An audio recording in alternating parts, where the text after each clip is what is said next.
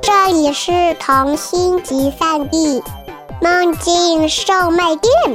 关注微信“混童话”，更多精彩等着你。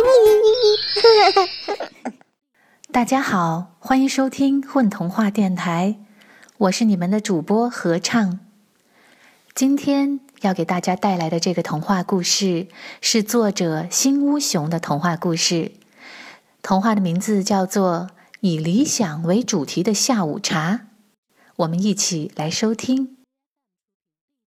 以理想为主题的下午茶，新屋熊。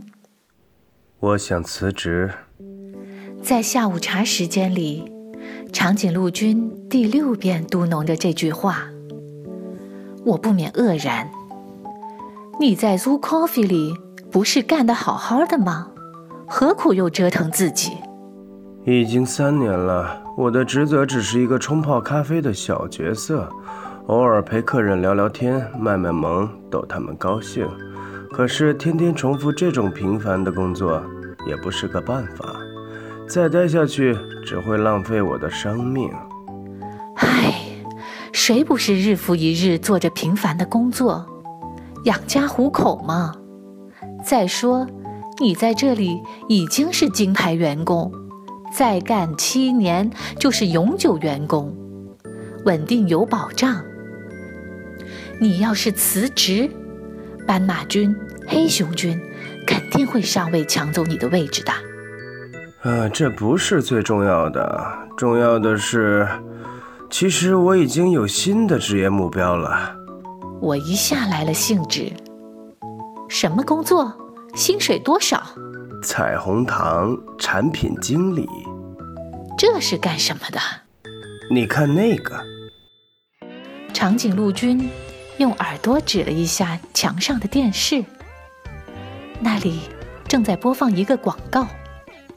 天空挂着一道彩虹，一只长颈鹿伸头咬了一口彩虹，嚼嚼嚼嚼吃了下去。一个胖胖的大叔。在他屁屁后面放了一个大桶，过了几秒钟，就有很多很多的彩色糖豆从长颈鹿的屁屁里拉了出来，哗啦啦，全部倒在桶里面了。最后，是大叔和吃着糖的孩子们的笑脸。吃彩虹拉彩虹糖，彩虹糖产品经理。你觉得怎么样？是不是特别酷？关于朋友的职业发展问题，我一向非常慎重，因此我思考了三秒钟。这工作需要非常特殊的技能，你确定自己也有吃彩虹、拉彩虹糖的技能吗？我不太确定，不过我有偷偷练习过。比如吃咖啡树的叶子，啊，拉出咖啡豆？没有，是直接拉拿铁出来的。我心虚的瞄了一眼眼前的杯子，该不会是……但是我立刻强迫自己不去想这个可能。呃，可能我的肠胃还没有学会固化物体吧。但是我相信，假以时日，经过培训，我也可以拉出咖啡豆。嗯，只要我肯努力，最后一定能够实现拉彩虹糖的理想。还能说什么呢？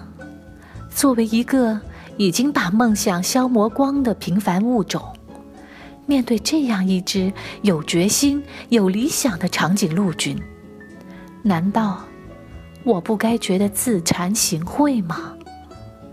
难道我不该钦佩他吗？恐怕除了把仪式他拉出来的拿铁喝光，我也想不到该做些什么了。你觉得我会成功吗？长颈鹿君像往常一样，弯下他优雅的脖子，把他可爱的小脑袋靠在我肩上。啊，一只身高两米的动物，如此依赖。另一只身高才一米五的动物，霎时我的心也变得像棉花糖似的软绵绵了。只要长颈鹿君想做，我就要帮助他，因为我们是好朋友。好朋友是需要互相帮助、互相鼓励的。当然，有理想就要去实现。我喃喃地说道，也仿佛是说给自己听。然后，我拿出电话通讯录。准备打给小朱莉，我的前同事，彩虹糖公司的品牌经理，说不定他能帮上忙。